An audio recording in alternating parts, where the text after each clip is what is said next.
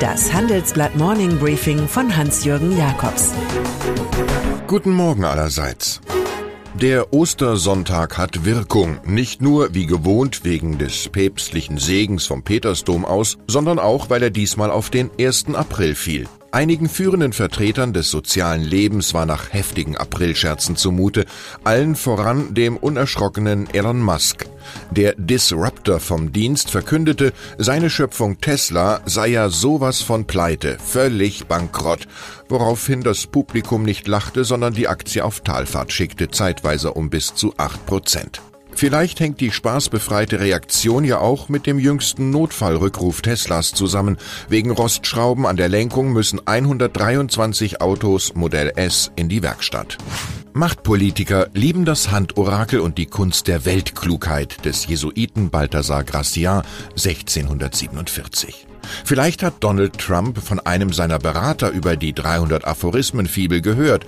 Jedenfalls verhält er sich mit seiner Handelspolitik ganz nach Gracians Rat, Leute am Seil der Hoffnung zu führen und auf die Ungeduld des Begehrens zu setzen, wenn man Unzufriedenheit erregen müsse. Trumps Zölle auf Aluminium und Stahl gegen China in Höhe von 60 Milliarden Dollar beantwortet die Volksrepublik nun mit Maßnahmen gegen 128 US-Produkte, Schweinefleisch, Mandeln, Wein etc. im Volumen von nur 3 Milliarden. Das signalisiert Verhandlungsspielraum oder einen Deal des Präsidenten liebstes Ding.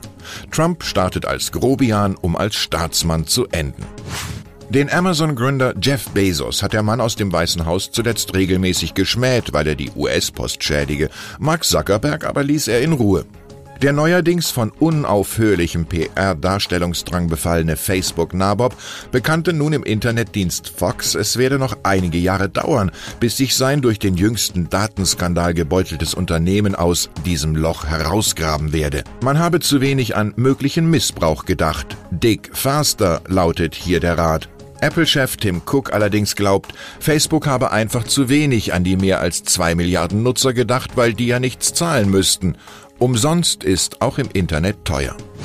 Wir sehen, was wir sehen wollen, aber manchmal ist einfach unsichtbar, was wir sehen sollten.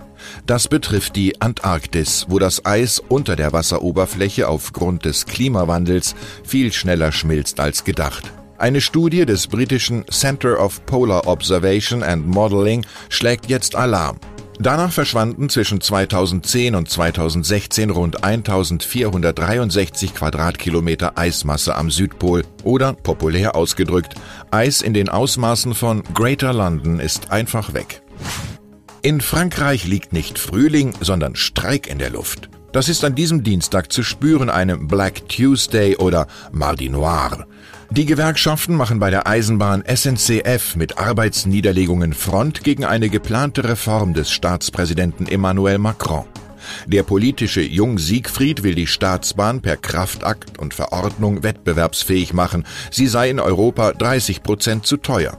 Für seine Gegner ist er nur ein gelernter Investmentbanker en marché und ein gallischer Thatcherist. Da auch Air France für bessere Tarife und die Müllabfuhr für bessere Arbeitsbedingungen kämpft, fährt die Grande Nation auf Wochen hinaus im Bummelzug.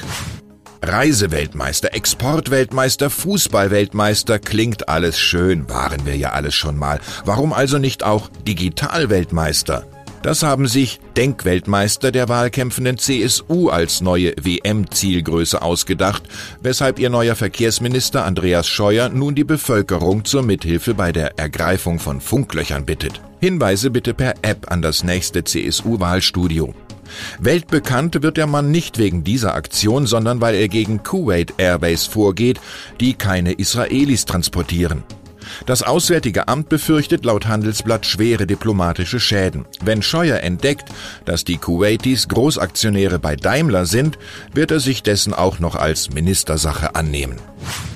In der Wirtschaft ist Dino ein Schimpfwort, das baldigen Marktaustritt suggeriert. In der Fußball-Bundesliga wiederum war es lange ein Kosewort, das exklusiv dem Hamburger SV galt.